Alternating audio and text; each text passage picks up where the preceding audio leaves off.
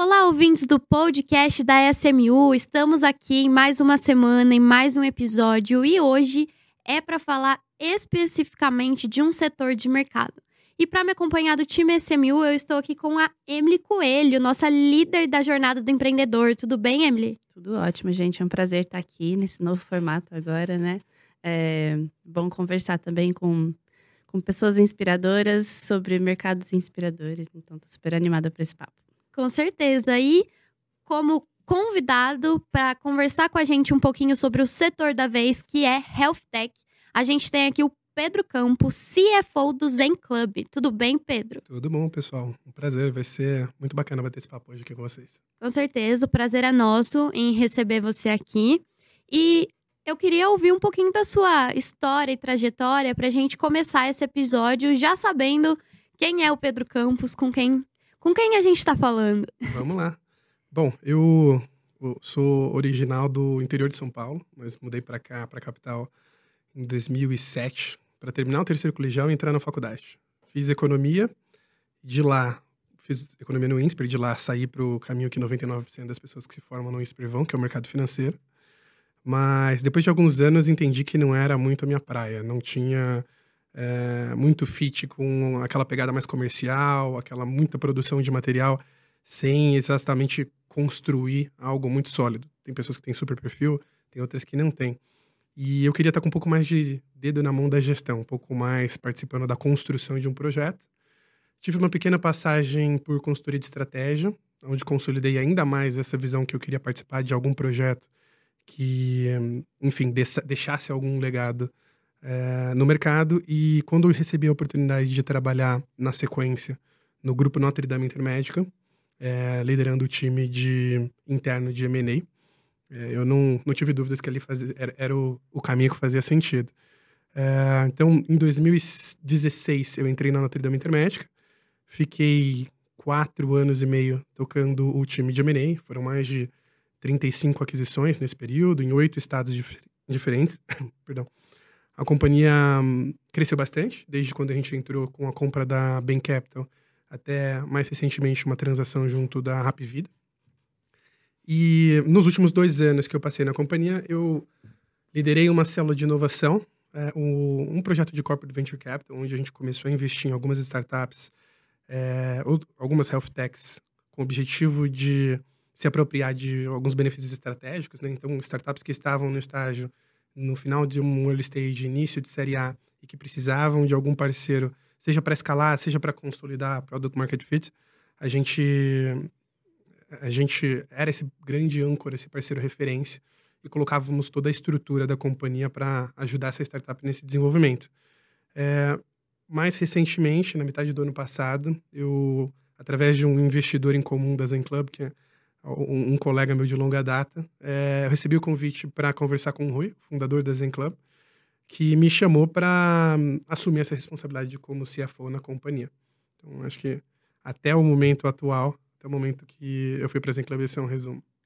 Emily, pessoa melhor para falar sobre todo esse cenário de health tech, acho que não tem, né? Não Você mostrou aí toda a sua bagagem e, poxa, é, além de estar num cargo de C-level em uma startup, uma health tech, você também tem toda essa trajetória de da parte de, do mundo de, de corporate, do, das startups, né? É bem, bem legal ouvir essa, essa trajetória. E foi a partir do Notre Dame que você entendeu que era a parte de saúde que você queria seguir, ou isso foi coincidência? Não, é, foi coincidência no sentido de que eu descobri que eu amava saúde trabalhando com saúde.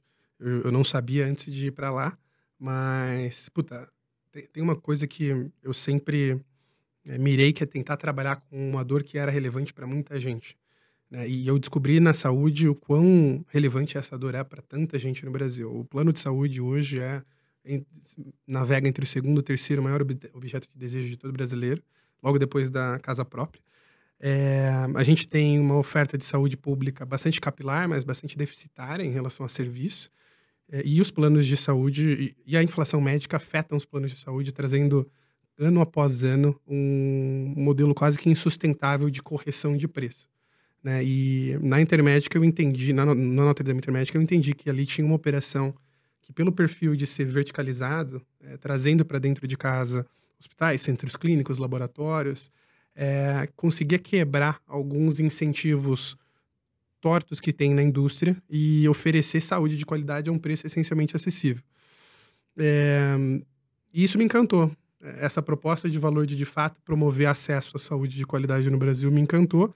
É, eu participei desses últimos seis anos desse projeto, mas mais recentemente é, eu já vinha conhecendo cada vez mais as particularidades da saúde mental dentro da saúde como grande ecossistema.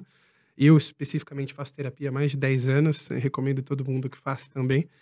É, e quando eu fui, vi no papo com o Rui que um, o que eles estavam construindo na Zen Club, o que eles se propunham a atacar, é, eu, eu, me encantei também por esse novo desafio e acabei decidindo abraçar junto com eles.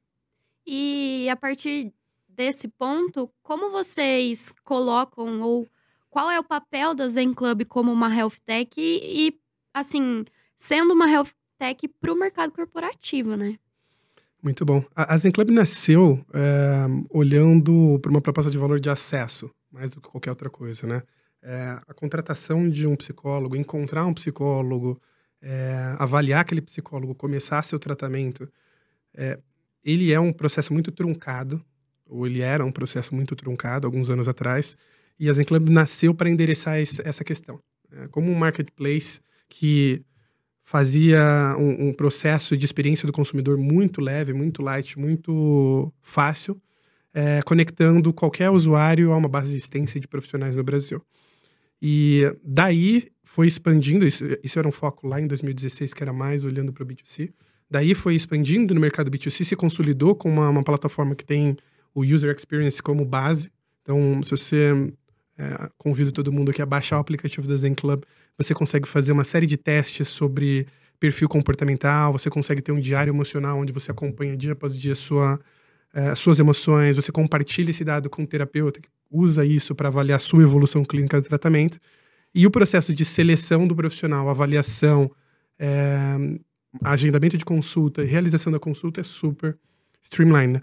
E em 2019, a Zen Club começou a entender que também faria sentido é, olhar para o mercado de B2B, porque clientes começaram a endereçar a Zen Club para oferecer esse serviço também para sua base de colaboradores. Né? Saúde mental é, é um, um, ponto hiper relevante, mas ele vem ganhando há muito tempo, mas ele vem ganhando escala nos últimos quatro, cinco anos. Né? Se você olhar os dados da saúde suplementar, a gente mais do que triplicou o consumo de sessões de psicologia, de psicoterapia, até internações psiquiátricas nos últimos cinco anos. E por, por ano, o custo da inflação médica na saúde mental cresce mais de 30%. E isso veio uh, cada vez mais impactando as grandes, médias e pequenas empresas, seja pelo colaborador que precisa de uma licença, seja pela baixa da produtividade, seja eventualmente por um colaborador que precisa uh, tirar um tempo efetivamente do trabalho, seja pelos diagnósticos de burnout aonde a gente vê a saúde mental acaba impactando a produtividade, a qualidade de vida do, do colaborador. E por essa busca que acabou vindo de fora para dentro, a Zen desenhou um produto que é pautado em quatro principais módulos de valor. Um primeiro que a gente chama de seguro saúde mental, e aí a lógica é que a empresa participe desse processo subsidiando parte das sessões é, para o colaborador, é, de duas a quatro, aí depende de qual o perfil da empresa e, e, e quanto ela está disposta a, de fato, engajar nessa etapa, é, sessões por mês. Um segundo, que é olhando essencialmente para dados. Então, ao longo do consumo na plataforma da Zen Club, o usuário vai preenchendo uma série de questões, vai participando de uma série de estratificações e a gente vai alimentando uh, o nosso sistema a partir daqueles dados e retroalimenta o RH com, aquele, com aquela informação consolidada. Óbvio, nada é individualizado, segurança da informação em primeiro lugar, mas a gente consegue dar uma visão para o RH de, olha, uh, a melhor, a faceta que está mais deficitária no seu departamento comercial é exaustão. No seu departamento financeiro, a gente precisa eventualmente trabalhar um treinamento de lideranças, porque os liderados não estão conseguindo comunicar esses desafios em saúde mental para o líder. No seu próprio departamento de RH, a gente está com uma dificuldade de engajamento com o trabalho. A gente tem uma série de facetas na saúde mental corporativa, que alimentamos o RH com esses dados via um dashboard específico. É, a terceira vertical, o terceiro módulo de valor, é treinamento e desenvolvimento. Então, através de lives, eventos presenciais, é, é, network com outros profissionais do mesmo departamento, do mesmo setor ou de setores diferentes, a gente consegue criar uma, uma régua de treinamento da liderança, de desenvolvimento do próprio RH para lidar com os problemas de saúde mental. Então, é, é difícil você abordar, acolher e, enfim, colaborar com um colaborador que está com um risco de burnout elevado, com uma depressão grave, ou que teve uma morte na família, enfim. E muitas vezes a falta dessa capacitação, seja da liderança, seja do próprio RH, seja de toda a infraestrutura da empresa, é o que acaba se é, desenrolando em uma é, maior complexidade daquela patologia para aquele colaborador. Então, esse terceiro módulo é focado em treinamento e desenvolvimento.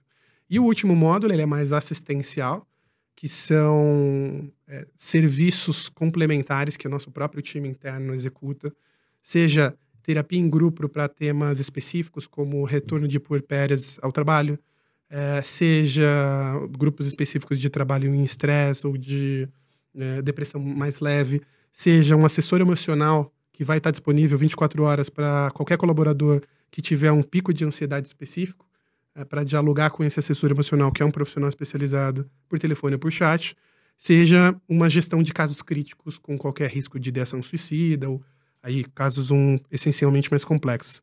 São essas três verticais que a gente conecta ao RH mas olhando as dores da empresa como um todo. Legal. É, eu acho que um ponto legal da gente entrar aqui também é a questão de como você viu a evolução, é, principalmente a partir do, do, do, desenvolvimento das startups, do crescimento das startups, que não é de muitos anos atrás, é recente, né? É, para essa parte de saúde. Então, é, o envolvimento da tecnologia na saúde, o avanço dessas inovações na área da saúde. Até que entra na, na questão da, do, da saúde mental, que antes, há anos atrás, e ainda vem sendo um processo de, não sei, desconstrução, ou é, é, é não era tido como principal ou como algo tão relevante, importante. Como você entende essa inserção da tecnologia na área da saúde? Especificamente sobre a saúde mental, é, precisou doer cada vez mais para a gente entender que de fato era um, um, pilar fundamental a ser trabalhado em saúde, olhando de uma forma mais holística, né? É, hoje já se tem diversos estudos comprovando que, é, inclusive estudos publicados pela Zen Club, que o trabalho na saúde mental aumenta o tempo médio de permanência do colaborador no trabalho, aumenta a produtividade daquele colaborador no trabalho em até 20%, reduz o absenteísmo daquele colaborador. E olhando, como eu comentei, no aspecto da saúde mais holístico, é, trabalhar na saúde mental, você inibe ou diminui a probabilidade de outras doenças, patologias clínicas, como obesidade, diabetes, enfim, uma série de outras patologias que têm correlação direta com a saúde mental. É, então, é um processo de desconstrução de estigmas, é, em que cada ano, quando a dor fica cada vez mais latente, as pessoas estão cada vez mais dispostas a falar sobre o tema.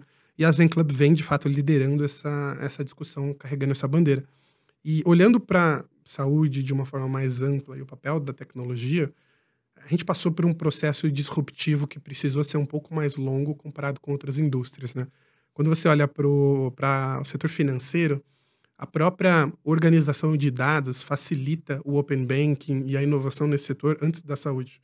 Os dados são formatados e estruturados de uma forma padronizada, independente do banco. Você tem um órgão regulador que consolida a informação e distribui a informação de uma forma bem é, programática.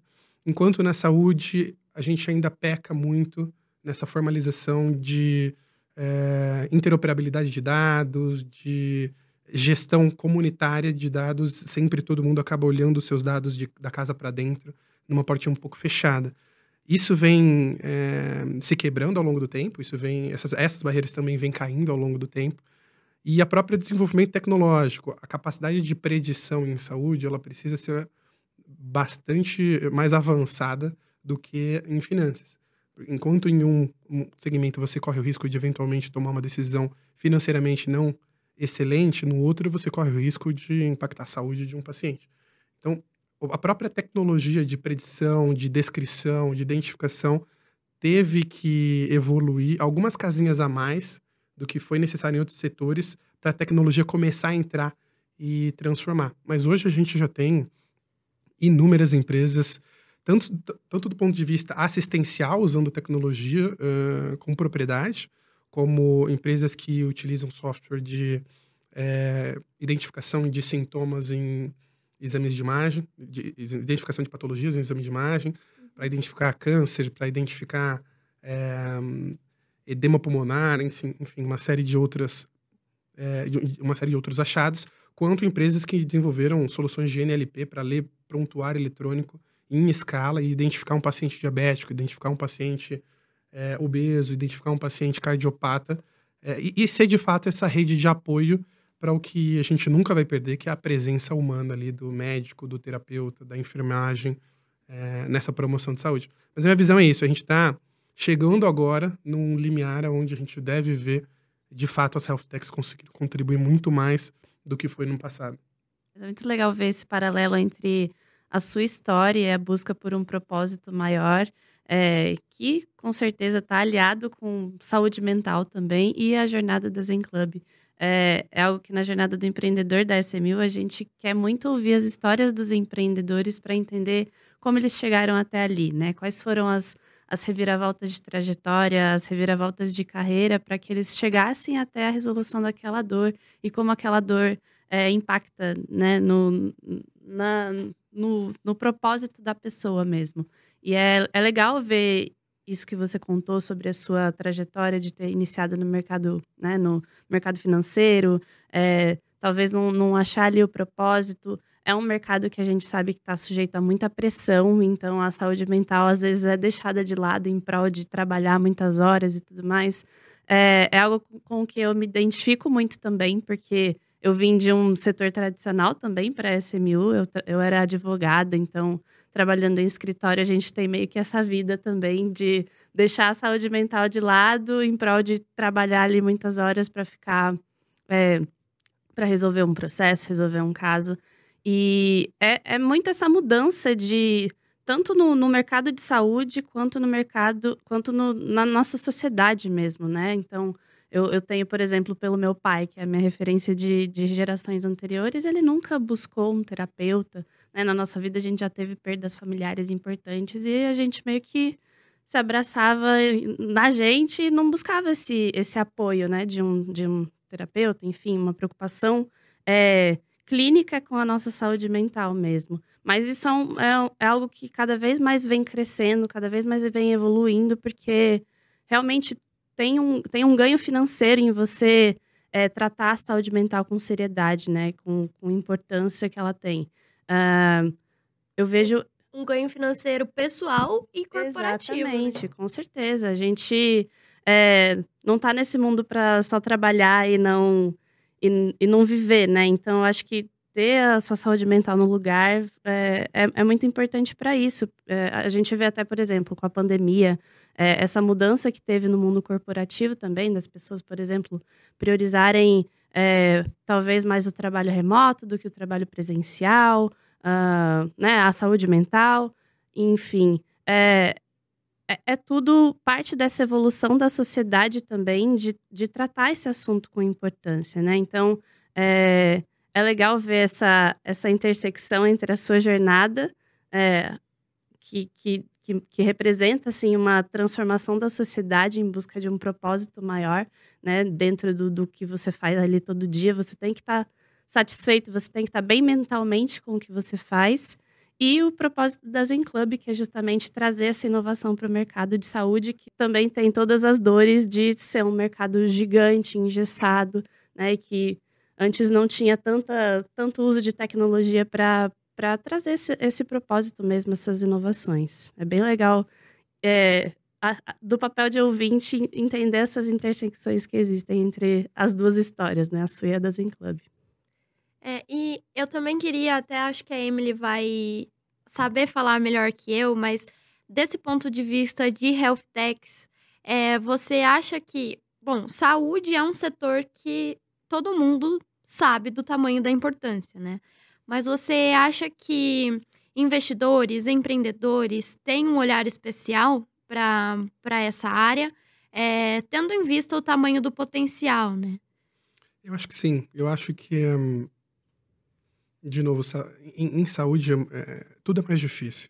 Seja porque o, o dado é mais complexo de ser capturado, seja porque a gente vive uma escassez de recursos para conseguir se alocar, então você tem que comprovar um valor de forma muito efetiva, seja no B2C ou seja no B2B, né? olhando inclusive para penetrar em operadoras de saúde, que é um mercado de 300 bilhões de reais por ano, porém que vive estrangulado com um sinistro altíssimo.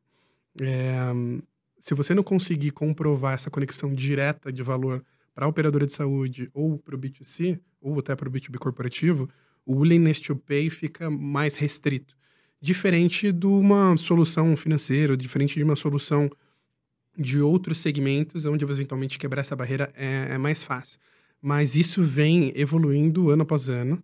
E hoje, é, se você olhar os últimos dois, três anos, eu acho que é, o, o, mercado de saúde esteve em terceiro ou segundo setor mais investido de, em, em cheques de startups de early stage.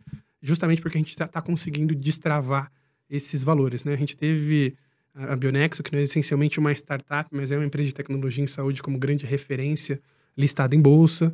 A gente tem grandes players já faturando na casa de centenas de milhões de reais é, nesse setor é, e, e com, comprovando agora o valor que a tecnologia é bem endereçada, é, com uma proposta de valor bem calibrada e muito fácil de ser medida, é, você consegue de fato escalar, porque o setor é gigantesco.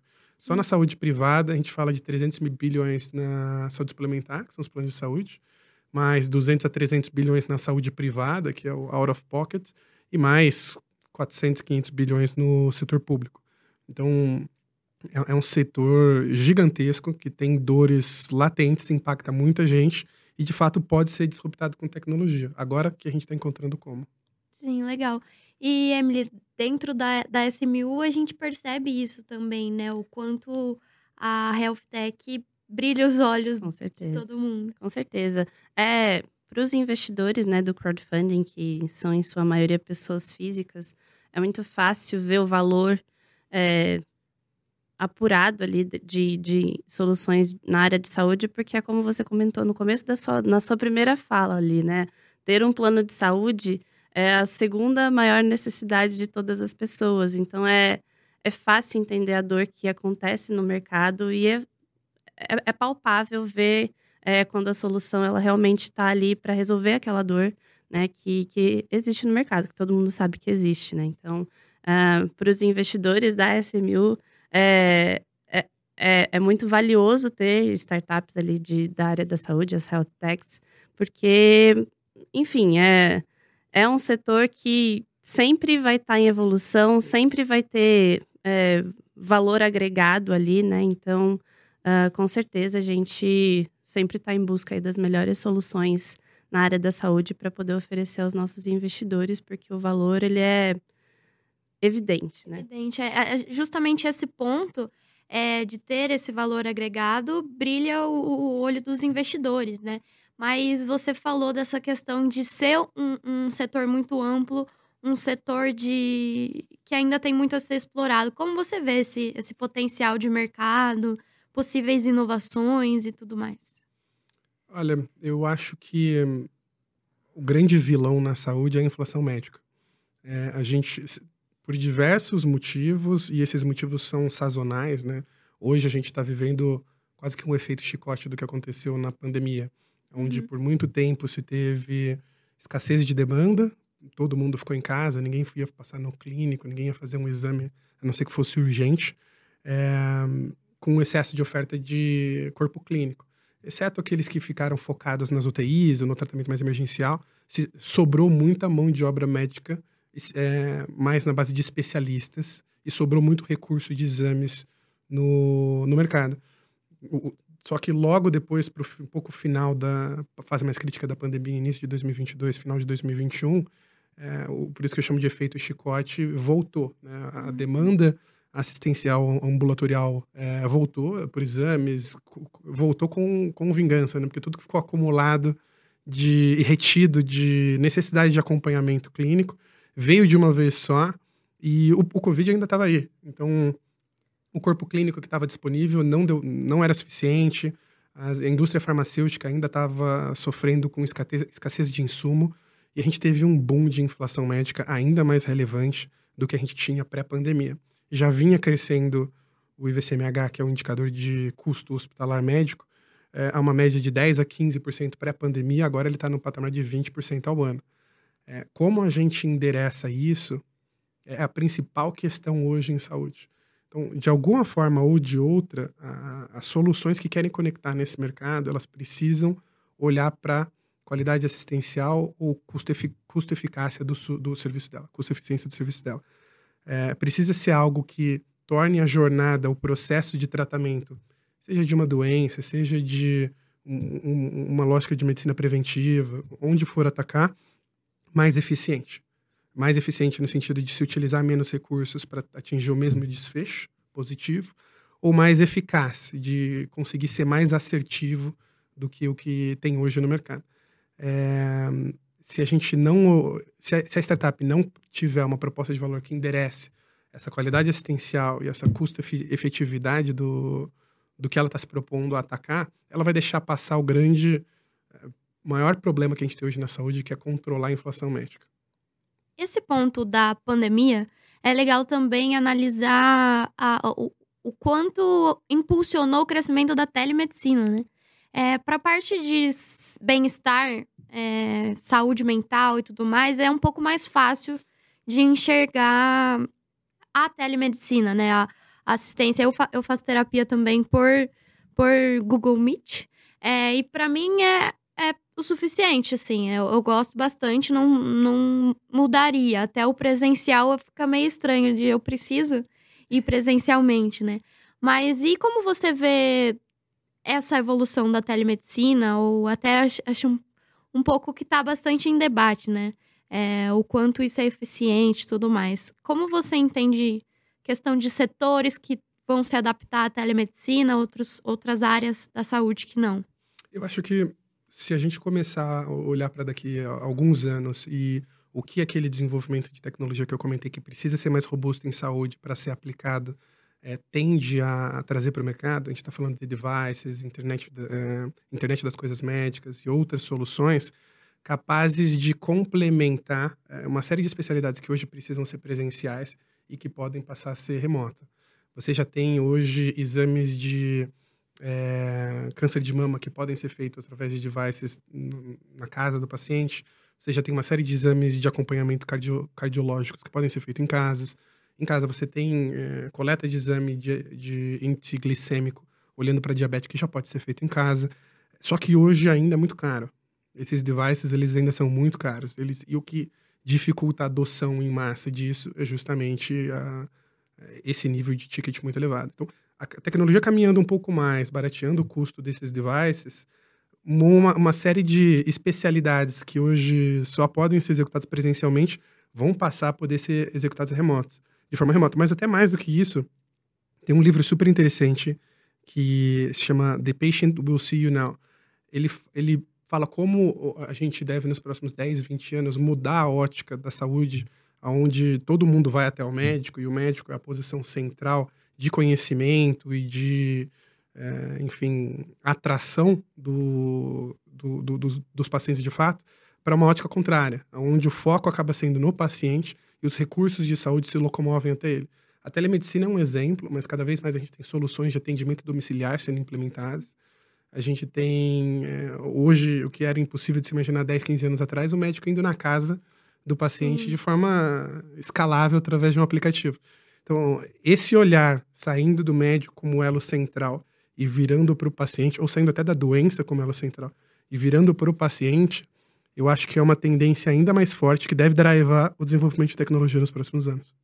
Legal. É, essa questão de atendimento domiciliar, é, hoje em dia eu vejo mais como mais presente em pacientes paliativos, é, pacientes que já têm mais dificuldade de locomoção e tudo mais.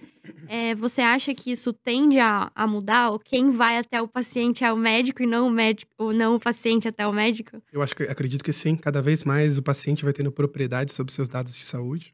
Hoje a gente já tem com a LGPD é, o direito de acessar os nossos dados específicos de prontuário. É, a gente, nós como pacientes, estamos ficando cada vez mais conscientes de que a gente é o, o membro, o ente fundamental na definição de como a gente vai ser tratado. Então, pensa, se, se você for sentar para conversar com os nossos pais, é inimaginável eh, ele pensar que ele vai dar opinião para o médico de como ele quer ser tratado ou trazer terapias alternativas para o processo de condução terapêutica do médico. Hoje, você bate de frente com o médico se você não acha que o que ele está propondo é algo que faz sentido. E você busca essas soluções alternativas. Você tem mais propriedade é, do seu, da condução da sua terapia. Eu vou dar um exemplo até mais é, prático. Eu tive uma bebezinha há pouco tempo atrás. Ela vai fazer um ano daqui duas semanas. E, um, essencialmente, no começo, ela nasceu no meio do Covid. Né? Nasceu em abril de 2022. Ainda estava um pouco crítico a situação. Uhum menos, mas ainda estava. E, e, essencialmente o tratamento dela nos primeiros meses de vida foi feito em casa. Ela precisou de uma fisioterapeuta respiratória, foi em casa. Ela precisou é, de uma série de outros é, tratamentozinhos usuais para essa faixa etária e todos eles foram feitos em, feitos em casa. Via um sistema automatizado que eu poderia escolher qual era o profissional que vinha na minha casa, avaliar se ele tinha um perfil com que eu entendia que era a demanda que eu tinha naquele momento. Então, tem uma questão de educação do paciente tem uma questão de disponibilidade de novas soluções que o crônico, o idoso, ele é o mais óbvio, mas a gente começa a ver é, o surgimento em outras especialidades também. Saúde mental é uma delas, a pediatria é outra e, enfim, algumas outras começam a brochar também. Uhum. Um ponto legal que eu acho que a gente pode é, falar aqui é a questão de como pessoas de fora da área da saúde, que, que nem nós somos do, do mercado financeiro, no uhum. mercado de venture capital, é, como pessoas que não têm contato direto com a área da saúde podem olhar para os potenciais de mercado e tudo mais, entender como vai funcionar essa evolução. Muito bom. É, tem, tem uma frase que eu gosto bastante, que eu até mencionei ela aqui um pouco mais cedo, que, se eu não me engano, é, é dos fundadores do, da Logi. Que é o primeiro, a primeira ótica é se há uma dor relevante que impacta muita gente, que pode ser disruptado com tecnologia. Se essas três respostas são sim, a próxima é qual é a proposta de valor clara para enfrentar aquele grande vilão que é a inflação médica? Como ela endereça a inflação médica? E tendo a resposta para esses dois, essas duas primeiras tranches, a terceira, é, eu gosto de uma proposta de metodologia de avaliação em saúde, que é chamada de Quadruple Aim, onde eles entendem que com o paciente no centro, como eu mencionei, a gente deveria é, olhar por quatro é, pilares de valor que qualquer solução deveria endereçar. Uma é a, a experiência desse paciente, segunda, a experiência dos profissionais, a terceira é a qualidade assistencial e a quarta é a custo-efetividade. Como que aquela solução endereça ou se propõe a endereçar uma transformação em alguma dor nessas quatro verticais. É, acho que é um pouco esse o ângulo que eu gosto de olhar quando eu entendo se uma solução faz sentido para, de fato, gerar valor nesse setor. Então, primeiro, a escala dessa brincadeira. Segundo, como ela endereça o maior vilão que é a inflação médica. E o terceiro, como é, ela se propõe a oferecer valor nesse quadruple aim, né? experiência do usuário, experiência do profissional, é, custo-efetividade e qualidade assistencial. A partir daí, a gente começa a ter um pouco mais de sensibilidade se é um ativo que faz sentido ou não. Perfeito. É, é muito legal é, essa questão de, de colocar o ser humano no centro também, né? Pelo uso de tecnologia. Isso é algo que a gente tem como uma das bases da nossa tese de investimento da SMU também, porque é, a tecnologia está evoluindo cada dia mais, né? Então, tudo que a gente já conversou aqui das gerações anteriores para o que a gente está vivendo de evolução é, hoje em dia, é, as gerações anteriores têm um certo receio com tecnologia, é, porque, enfim, é, acaba sendo até um, um certo preconceito, né? Mas é, é, o que a gente busca, né, são as soluções que realmente usam a tecnologia para colocar o ser humano no centro. Então a gente não está perdendo a, a, visão do humano, é, né, por focar em tecnologia. Não, é o uso da tecnologia trazido para engrandecer o ser humano, né? Para fazer com que as pessoas se eduquem mais sobre o processo de saúde delas mesmas.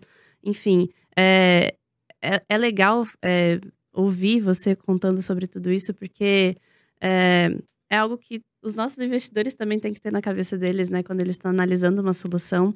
É, enfim, lógico que tem o, o, lado financeiro, né? De quanto que aquele investimento vai me render, mas enquanto eu estou contribuindo para um propósito é, que vai né, desenvolver ali a sociedade, que vai é, trazer justamente o ser humano para o centro né, da, do, daquela, daquela área, daquele setor. É, eu acho que essa é uma dica valiosíssima para os investidores da SMU também, para que eles possam né, a, analisar as startups que a gente acaba apresentando na, né, na, nossa plataforma a partir desse ponto de vista, de como que aquela startup está colocando o ser humano no centro pelo uso da tecnologia. Ajudar na criação de tese e construção de portfólio. Exatamente. Bom, mais algum ponto, Emily, que você acha legal a gente trazer aqui? Aproveitar que o Pedro está aqui com a gente, tirar nossas dúvidas. É, eu acho que assim, a, a conversa está aqui já foi super enriquecedora. É, a gente só tem a agradecer aqui é, por você ter se disponibilizado a, a vir aqui conversar com a gente, a dar essa aula. É, é muito legal trocar experiências e trocar jornadas mesmo, né? Para a gente ver ali onde, onde são os pontos de contato, onde são as dores que afetam a todos nós, né? Você comentou, né, de, de que você faz a terapia por, por telemedicina, enfim. É, então, todo mundo sente um pouco das dores que a Zen Club está tá solucionando aqui. Então, é, é, é, bem legal porque é, é, isso que faz uma startup ser uma startup de valor, né? É se conectar com, com, com as pessoas no final do dia, né? De formas diferentes e da forma que a pessoa precisar para resolver ali a sua dor. Então, é, é mais agradecer mesmo. Acho que de perguntas a gente já está sufici suficientemente abrangido aqui, pelo menos do meu ponto de vista. Agora, se, se você também tiver alguma pergunta adicional aí, Maria, fica à vontade. Não, eu queria agradecer também, caminhar aqui para o encerramento do nosso episódio, mas, Pedro, queria te agradecer por ter realmente uma aula, né, Emily? É, realmente parte dos nossos investidores, parte das pessoas que acompanham a gente não necessariamente são da área da saúde, né? É, então é bem legal ouvir alguém que é, e além disso, que, que entende dessa parte de como investir em inovação, potencial de mercado e tudo mais. Então, Pedro, muito obrigado, parabéns pelo seu trabalho, foi um prazer bater esse papo com você. O prazer foi meu, pessoal. Eu que agradeço o convite e acho que quanto mais nós trouxemos a discussão sobre como a tecnologia pode, de fato, transformar a saúde, mais, inovador, mais inovadores e empreendedores vão se inspirar para tentar tirar do papel alguma proposta e maior a probabilidade de a gente, de fato, é, gerar valor para isso que é o segundo maior desejo de consumo do brasileiro. Perfeito. Inclusive, eu acho que o ponto-chave de é, evoluir essa parte de tecnologia é falar sobre ela, né? A gente vê ainda, principalmente no, no interior do estado, país, as partes as, um pouco fora da capital paulista, que realmente é bem diferente de, de um grande cenário é, nacional, é, ainda mais a medicina tradicional, como você disse que, como vocês falaram, que é mais afastada da tecnologia. É, então, temos que falar sobre isso, né? Falar de potencial, falar de como tudo está evoluindo. Então, muito obrigada, Pedro. Obrigada, Emily, por me acompanhar. Eu Vai voltar mais vezes. E muito obrigada, ouvintes, por mais uma semana e até a próxima.